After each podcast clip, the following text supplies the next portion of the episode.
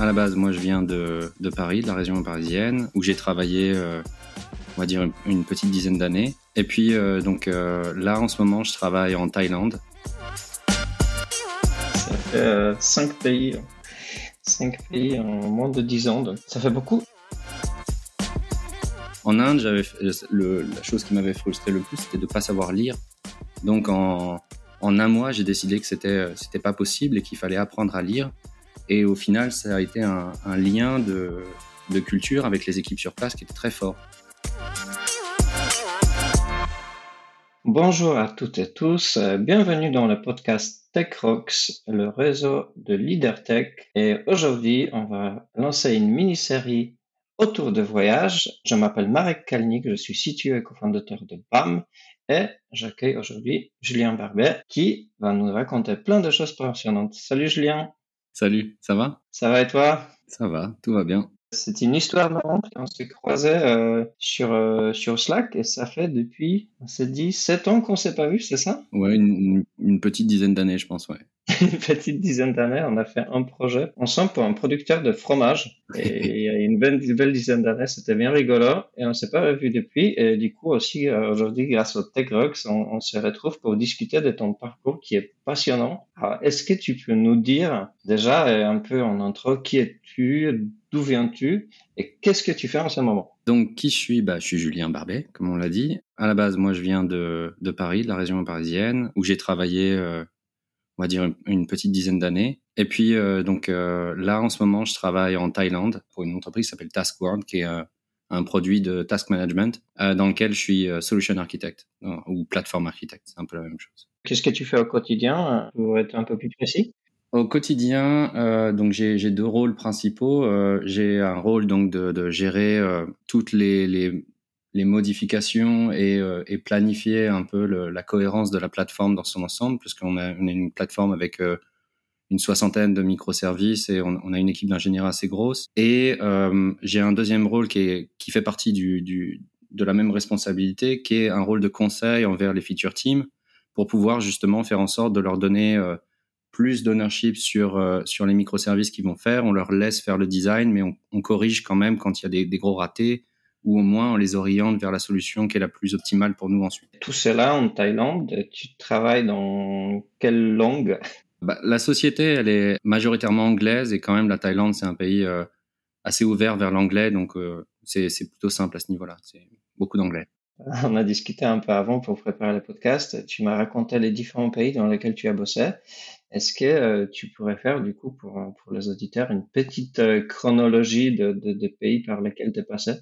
Juste après qu'on ait travaillé ensemble euh, sur ce, sur ce site de fromage, je euh, suis parti en Inde euh, avec une opportunité assez chouette de d'aider la transition d'une d'un dev shop vers du front-end, puisque moi à la base je viens du monde du front-end. Et c'était c'était à une époque où il n'y avait pas vraiment de React, ça n'existait pas, etc. Donc ils avaient besoin d'expertise là-dessus. Ensuite, le voyage m'a pris parce que c'était ma première expérience, donc euh, j'ai décidé de, de prolonger. Je suis allé faire du freelance en Corée du Sud. Ensuite, je suis revenu à, en France pendant deux ans parce que j'ai eu une opportunité incroyable avec euh, d'anciens collègues. Et puis, euh, ça s'est pas très bien fini parce que c'était un très grand groupe et il y a eu des changements au niveau de la direction du groupe. Donc, je me suis retrouvé à, à être libre de nouveau et j'ai décidé de repartir à l'étranger. Je suis parti au Japon à travailler pour Line, qui est euh, le messenger numéro un de, du Japon. Et ensuite, euh, là, je suis venu en Thaïlande euh, après. euh, donc, c'est, c'est, ça commence à faire beaucoup. Ouais. Ça fait cinq pays, cinq pays en moins de dix ans, donc ça fait beaucoup. Toujours l'Asie, pour, pourquoi cette direction-là? J'aime euh, la différence culturelle avec les, les pays plutôt de culture euh, euh, western, enfin, on va dire européenne, mais pas que. Il y a aussi les États-Unis dans le dans le tas. Et euh, j'aime la dynamique euh, du marché qu'il y a autour. Il y a beaucoup de, il y a beaucoup de choses. C'est un, c'est un petit peu en retard comparé euh, comparé à l'Europe. Et du coup, il y, a, beaucoup de choses qui sont encore à construire aujourd'hui, qui sont plus établies déjà en Europe et aux USA. Donc il y a un marché qui est plus expansif. Et ça, c'est intéressant. Il y a beaucoup, il y a une dynamique de travail qui me plaît là-dedans. Il y a aussi des différences à découvrir, des choses à apprendre sur, sur chacun des pays. Tu m'as dit que tu commences. Ah, tu as, une stratégie de lecture qui est assez intéressante pour chacun des pays. C'est venu majoritairement de ma première expérience, ma toute première expérience en Inde, dans l'équipe dans laquelle tu, tu bossais aussi quand j'ai dit que je partais en Inde, tout le monde m'a un peu euh, pris de haut parce qu'il savait que je voyageais pas beaucoup. Et il, me blaguait, il disait bon, tu vas jamais y arriver, etc. Surtout que l'Inde, c'est un pays qui a, tu vois, une réputation euh, culturellement, c'est très différent de l'Europe et de la France. Et donc j'ai décidé euh, de fait de partir sans aucune connaissance de la culture. Le problème, c'est que je suis arrivé. Alors c'était bien parce que je suis arrivé avec un œil nouveau sur le pays et, neutre euh, mais en même temps, euh, j'avais des problèmes culturels assez forts qui sont portés très vite. Et du coup, j'ai pris le pas assez vite bah, de, de sauter à pieds joints dans, cette culture, de, lire des bouquins sur l'histoire du pays ou apprendre la langue. En Inde, j'avais la chose qui m'avait frustré le plus, c'était de pas savoir lire. Donc en, en un mois, j'ai décidé que c'était c'était pas possible et qu'il fallait apprendre à lire. Et au final, ça a été un, un lien de de culture avec les équipes sur place qui était très fort. Ça, c'est quelque chose qui a euh, énormément euh, conditionné ensuite la manière dont j'ai abordé les autres pays aussi, parce qu'au Japon, j'ai fait exactement la même chose. Je pense que c'est nécessaire, quand tu vas dans un pays qui n'est pas le tien, de faire au moins euh, une petite démarche de t'intéresser où tu vas et le faire par, par la langue et, et par l'histoire. Ça permet d'avoir des, des, sujets de discussion communs avec, avec n'importe qui au final ce, que, ce, que, ce, que, tu m'as dit en préparation, c'était que tu essayes de lire un bouquin sur l'histoire de 500 dernières années du, pays. Si, je si je peux, ouais, parce qu'il y a, y a énormément de faits euh, intéressants dans l'histoire qui, qui conditionnent euh, les, les, différentes cultures. Euh, on peut se retrouver avec, par exemple, la Thaïlande qui a une, histoire plus ouverte à l'international et, ça conditionne un peu de la manière dont ils voient le tourisme et donc l'anglais en contraste avec le Japon qui a fermé euh, ses frontières pendant euh, plusieurs centaines d'années et qui a un peu conditionné leur manière dont ils voyaient aussi l'immigration et le rapport à l'étranger. Il y a, y a, des nuances là-dedans qu'on retrouve au quotidien. C'est des choses qui peuvent passer inaperçues, mais que je trouve intéressant de connaître pour pouvoir ensuite naviguer là-dedans. Ah, juste, justement, c'est un sujet passionnant, surtout pour quelqu'un. Un retour de quelqu'un qui a fait cinq pays différents. Euh, quelles sont les, les, différences que tu as observées euh, dans les différents pays? Et peut-être euh, un, sujet marrant, commençant par la tech. Pour moi, en tech, c'est peut-être un peu décevant de la manière dont ça va être dit, mais je trouve pas qu'il y ait une manière de faire vraiment différente, dans le sens où les grands patterns, les grandes constructions, elles viennent du monde de l'ingénierie qui est euh, piloté principalement par euh, bah, la culture euh, américaine et européenne et qui est ensuite distillée via Internet, via des blogs, etc. Donc, il n'y a pas 36 000 manières de faire un MVC, surtout quand les sociétés qui sont à Singapour ou au Vietnam se basent sur des outils qui sont soit open source, soit des solutions propriétaires, mais qui sont développés aux États-Unis, par exemple. Donc au final, c'est pas très différent techniquement parlant. Après, on retrouve quand même certaines petites nuances qui sont elles euh, un peu culturelles. Par exemple, quand j'étais euh, quand j'étais chez Line au Japon, euh, Line qui est une, des cinq plus grosses entreprises dans, le secteur de la, de, de la communication et, et d'internet. Chez Line, il n'y a pas vraiment de préférence pour React. Euh, ils préfèrent faire tout le front-end en Vue et Vue.js a été un choix clairement culturel, puisque euh, moi, ce qu'on m'avait annoncé quand j'étais venu, c'était, bah, en fait, il n'y a pas de documentation en japonais pour React. Ça n'existait pas euh, il y a, a 3-4 ans. Et de ce fait, pour une, vraiment purement de la compréhension, eh ben, on préfère choisir une techno plutôt qu'une autre. Ça, c'est très spécifique, je trouve. Il y a, y a, un besoin de comprendre l'outil dans sa langue à soi, et si ça n'existe pas, bah, ça, peut, voilà, ça peut conditionner toute, toute une stratégie technologique. Ouais, donc il y a aussi deux modes un peu techniques, euh, ben, deux modes parfois par nécessité qui, qui sont différentes par pays et, et, les choix ne sont pas forcément euh, toujours euh, basés sur le même critère que ceux qu'on a en France. Exactement. on, on, pourrait se, on pourrait se dire la même chose. Hein. En France, peut-être que si, tu, si tu, ton staff il parle pas russe, bah, il y a peut-être très peu de chances pour que tu choisisses un framework ou une techno qui n'est qu'une documentation en russe, par exemple c'est assez dur à lire quand tu sais pas parler. J'ai vu énormément récemment, euh, ces dernières années, euh, de, de, de frameworks, de solutions de repo open source euh, sur GitHub en chinois. Et c'est vrai que je suis curieux de savoir ce qu'il y a dedans parce que j'ai aucun moyen de le comprendre. Et après, le, sur le sujet de la Chine, il y a quand même énormément de choses autour de, bah, du, du, Great Firewall, par exemple, mais il y a aussi des copycats de frameworks connus, juste pour avoir une documentation et un, un ownership aussi national. Ça, ça arrive. C'est un peu plus rare, je pense. La, la, tech, donc, pas de grosses différences. Il y a peut-être un peu plus de différences au niveau du euh, management, des fonctions de l'équipe, euh, de, de, de, relations euh, au niveau des équipes. Ça, je pense que c'est ouais, c'est sûrement, bah, comme ça, ça gère de l'humain, le, le, management, ça a beaucoup plus de parallèles avec la culture de chaque pays. Et c'est très propre à, chaque pays, du coup. Je peux te lancer deux, trois anecdotes. En Inde, c'était assez commun pour la poule de développeurs qu'on avait, qu'ils osent pas dire qu'ils savent pas ou qu'ils sont bloqués sur une feature parce que il y, a, une certaine crainte pour eux de dire qu'ils savent pas. Donc euh, on se retrouvait parfois, donc moi je me suis retrouvé au tout début à, dire euh, à un développeur t'es sûr ça va et tout, euh, tu vas tenir la deadline? Et il me dit oui oui pas de problème. Et puis je reviens deux heures plus tard et je vois qu'il n'a pas avancé. Ça va, t'es sûr? Oui oui pas de problème sur le temps de la deadline, ça va, pas de problème. Et ah bah là j'ai un problème parce que on arrivait à la fin et à la livraison et c'était pas possible. Et donc il y a un, il y a un besoin dans le management de créer de la proximité, surtout quand on a une différence culturelle. Et ça, en général, ça passe par aller vers l'autre. Enfin, de mon point de vue, en tout cas, ça passe par aller vers l'autre. Euh, ça reboucle avec le fait bah, de connaître la culture, de faire un effort, même sur des petits mots, de savoir dire merci ou bonjour. Ça fait toute la différence euh, dans les, dans les relations au quotidien. Au Japon, c'est très différent. Les gens sont beaucoup plus honnêtes et, euh, ils valorisent plutôt l'honnêteté que, que les, les, formules de politesse, même s'ils sont parfois très quand même polis dans la manière de dire les choses. Euh, mais il y a quand même dans les, dans les gros meetings de, de, grooming de, de, fonctionnalités, tu vas te retrouver avec un meeting de huit personnes. Et ce qui prévaut le plus chez Line, par exemple, c'était de de faire en sorte que les huit personnes de ce meeting soient d'accord, qu'il y ait un consensus autour de comment on va faire ça ou qu'est-ce qu'on fait, plus que euh, c'est la solution la plus adaptée, etc. J'ai eu deux, trois fois où je me suis retrouvé avec, à faire des meetings de trois heures, à bosser sur euh, un, grooming, à dire ben, on va faire ça comme ça, etc. etc.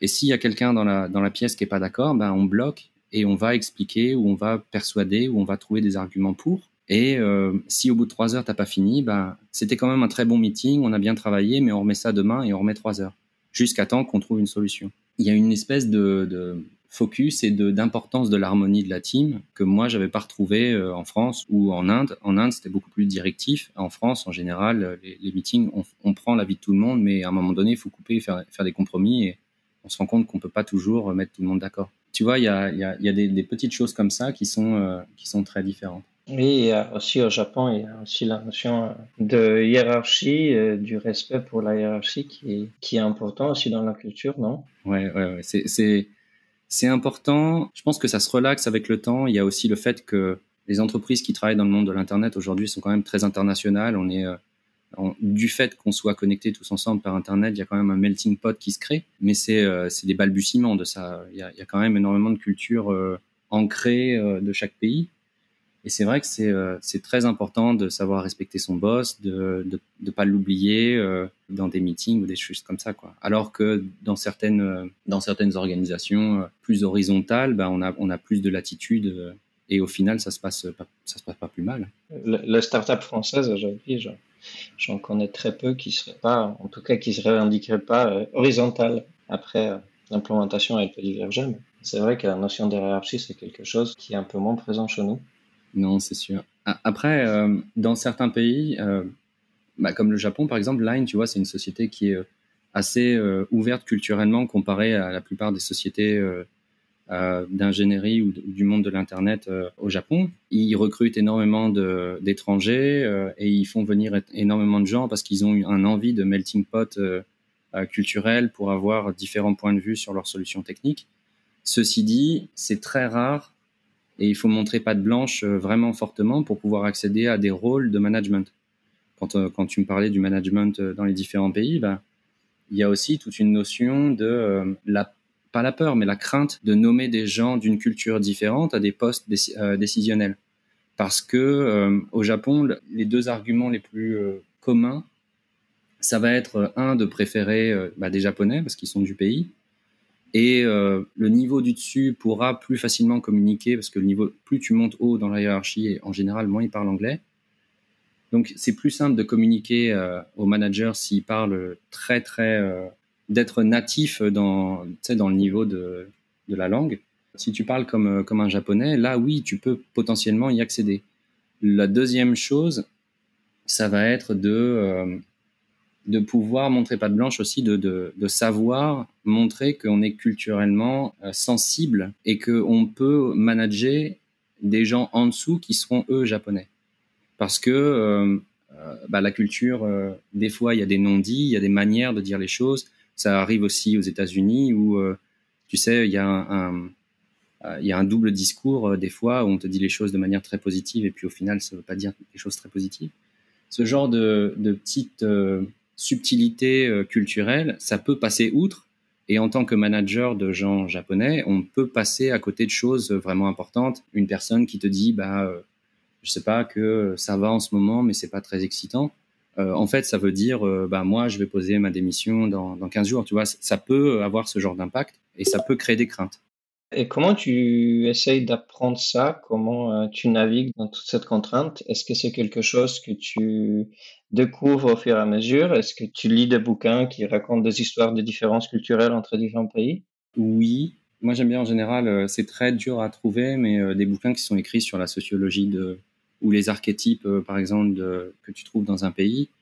le Japon, il y, a, un super bouquin qui est un peu daté maintenant, qui date plutôt des années 80, qui s'appelle Japanese Mirror qui parle justement des grands archétypes euh, sociologiques du Japon et qui va te, qui va un peu te dire, ben voilà, il y a, y a différents types de d'hommes, il y a différents types de femmes et voilà comment ils interagissent. Ça, c'est intéressant parce que ça montre un peu et tu le retrouves après. Quand j'ai lu ce bouquin, j'ai retrouvé mon boss dans dans telle et telle catégorie et, après j'ai pu un peu comprendre comment il fonctionnait et ensuite gérer un peu mieux ma relation avec lui on, va essayer d'arriver un peu sur, sur le grand apprentissage, sur ce que tu en tires, mais, peut-être avant de parler du positif, euh, c'est quoi les éléments qui étaient euh, difficiles pour toi? C'est quoi le, le, défi, euh, le truc moins cool de ce voyage et du, du, fait de travailler à l'étranger?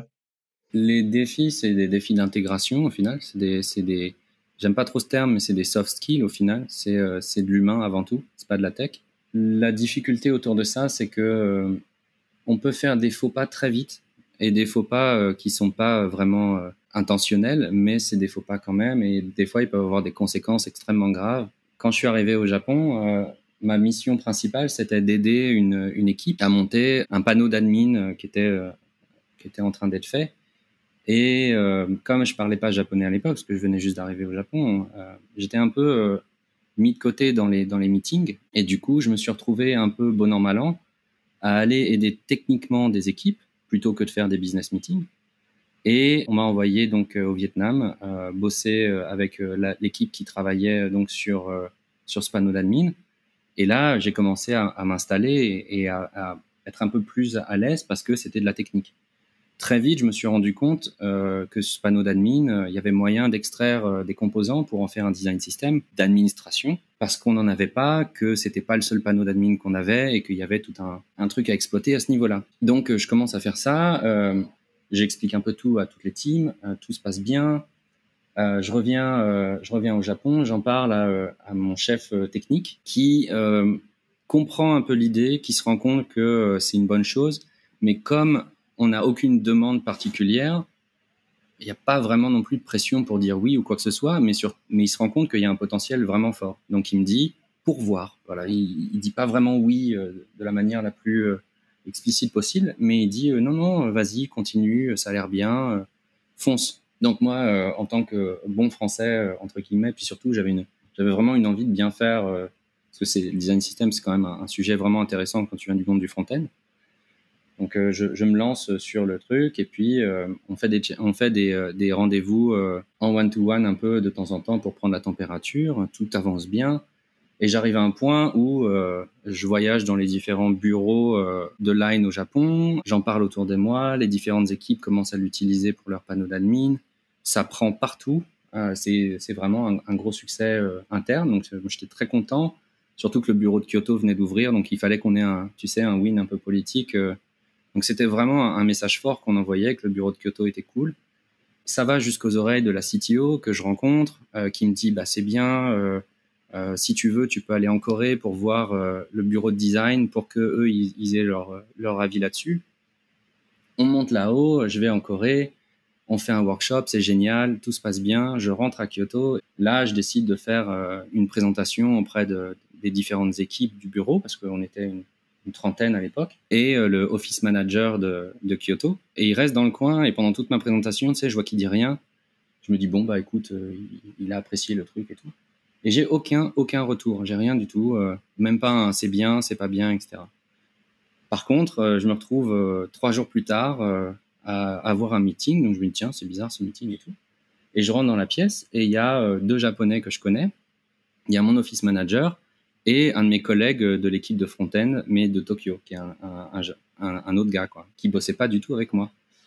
Et on m'explique hyper poliment que, en fait, euh, bah, l'ownership de mon projet de design system, il va passer à sept personnes. Et on me dit pas pourquoi. Alors je me dis, tiens, c'est bizarre et tout. Et puis au final, bah, en discutant un peu à droite à gauche avec euh, les différentes personnes, il s'avère que euh, bah, l'office manager avait été un peu froissé du fait que j'avais pris toutes ces initiatives de business trip, de, de présentation aux équipes, de pénétration, sans l'avoir inclus euh, dans le process décisionnel, etc. Même si au final, j'avais aucune euh, légitimité à le faire, puisque mon boss, qui est le, le chef technique euh, du front-end, lui m'avait donné son aval. Donc j'avais j'avais toute légitimité à le faire, mais de pas l'avoir inclus dedans, ça a pris une des proportions incroyables. Je me suis vu refuser l'accès à des conférences où j'étais speaker au nom de Line sur bah, sur la ViewConf de Tokyo, qui est la plus grosse conférence vue du Japon. Euh, je me suis vu des congés, euh, tu sais, euh, à cancel à la dernière minute parce que, voilà, il n'y avait pas vraiment de, raison, mais parce que. Et euh, la goutte d'eau qui a été, qui a, fait déborder le vase, c'est qu'on on, m'a retiré du salaire. En, Japon, c'est légal de, retirer des pourcentages de salaire. Là, j'ai dit ça va un peu trop loin et j'ai décidé de, partir à ce moment-là. Et j'ai eu tout un tas de rendez-vous avec les services de ressources humaines et tout. Ils ont tous dit non officiellement qu'ils comprenaient ma position mais qu'il n'y avait rien à faire puisque euh, un étranger peut pas vraiment euh, avoir le pas sur euh, un supérieur japonais. C'est comme ça. Donc ça peut vraiment, tu vois, d'une toute petite chose innocente, ça peut vraiment prendre des proportions incroyables. Donc une, une, une omission d'une hiérarchie même, même non officielle qui, qui au final peut avoir un impact énorme sur ta carrière. Ouais, ouais, ouais, ouais. c'est vraiment dommage parce que je pense que je serais resté chez Line autrement, j'aurais pris plus de poids dans la communauté vue japonaise autrement, et je pense que je, ouais, ma carrière elle ressemblera à autre chose aujourd'hui. Même si elle est très bien quand même, je suis très content, mais elle, elle aurait pas la même tête, ça c'est sûr. Tu serais pas en Thaïlande mmh, Ouais, sûrement. ah, du coup, est-ce que c'est quand même euh, une expérience positive à vivre? Est-ce que c'est quelque chose que tu recommanderais aux autres et qu'est-ce que tu en tires au final de tout ce, voyage? Pour quelqu'un qui est en, début ou en milieu de carrière, donc on va dire une carrière c'est euh, 30 ans, peu près, 30-40 ans, hein, au moins en France. Pour quelqu'un qui est dans ses 5-15 premières années, pour moi, c'est un, un truc à avoir. C'est vraiment important parce que tu as trois grandes, trois grandes raisons pour ça, euh, à mon sens. Tu as euh, une certaine euh, humilité que tu vas gagner par rapport à, une culture que tu connais pas. Il va falloir entrer dans un pays qui n'est pas le tien, faire toute la démarche de le comprendre, de t'intégrer dedans, etc. Donc ça, c'est ça, c'est vraiment important tu vas te rendre compte que euh, bah, il y, a différentes manières de, voir euh, la vie, de voir les choses, euh, etc. Et ça, c'est c'est vraiment impactant personnellement. ça aussi te remet un peu à ta place quand on pense que la, French Tech c'est c'est une des meilleures tech. Bah, c'est pas forcément vrai. C'est on est bon, mais on n'est pas exceptionnel non plus. Et du coup, ça remet un peu les choses à plat. Moi, je trouve ça beau. Tu vas avoir aussi un gain pour moi en proactivité. Tu vas plus avoir de nécessité, surtout dans des pays où, où ça parle pas anglais, où ça lit pas anglais. Quand tu es en Inde, euh, ça parle tamil, ça écrit tamil. Quand tu es euh, en Thaïlande, bah, ça écrit thaï. Quand tu es en Corée, ça écrit angoul, euh, japonais, etc. Et ben, quand tu sais pas lire et qu'il faut t'orienter dans la ville, et ben, tu dois trouver des solutions, sortir de ta zone de confort. Et pour moi, ça se translate un peu vers le monde de la tech derrière. Il y a des fois où on ne connaît pas la solution, mais il faut, à un moment donné, il faut le faire. Il faut trouver des choses. Et quelque part, ça, ça stimule au quotidien parce que c'est ta vie, en fait. Tu es, une personne dans un pays, il faut que tu t'en sortes pour faire les courses, pour euh, aller à droite à gauche, les impôts, euh, tout ça. Donc ça, c'est voilà, ça, stimule énormément la, proactivité et le, comment on dit, le out of the box thinking, d'essayer d'être d'être créatif dans, ta solution. Et il y a une dernière chose qui est pour moi qui est vraiment euh, agréable, c'est aussi pour relativiser par rapport au niveau d'anglais. Il y a énormément de gens en France qui ont l'impression qu'ils parlent très mal anglais et suffisamment mal pour pas aller à l'étranger. Il y a une honte de l'anglais en France parce que on se moque un peu de tout le monde euh, quand, dès qu'on a un accent euh, un peu à couper au couteau. Mais euh, pour moi, il y a un truc vraiment relatif là-dedans, c'est que quand on va au Japon, quand on va en Thaïlande, peu importe où tu vas, peut-être pas les États-Unis et pas l'Angleterre, mais on, est tous pas des, enfin, on a tous la seconde langue anglais, on a tous des travers et on a tous des manières de dire qui sont un peu déformées et c'est ok. Et ça, c'est quelque chose qu'on se rend compte quand on a les pieds dedans mais c'est une barrière psychologique qui est dure à franchir et qui, à mon avis, euh, ferait beaucoup de bien à beaucoup de gens.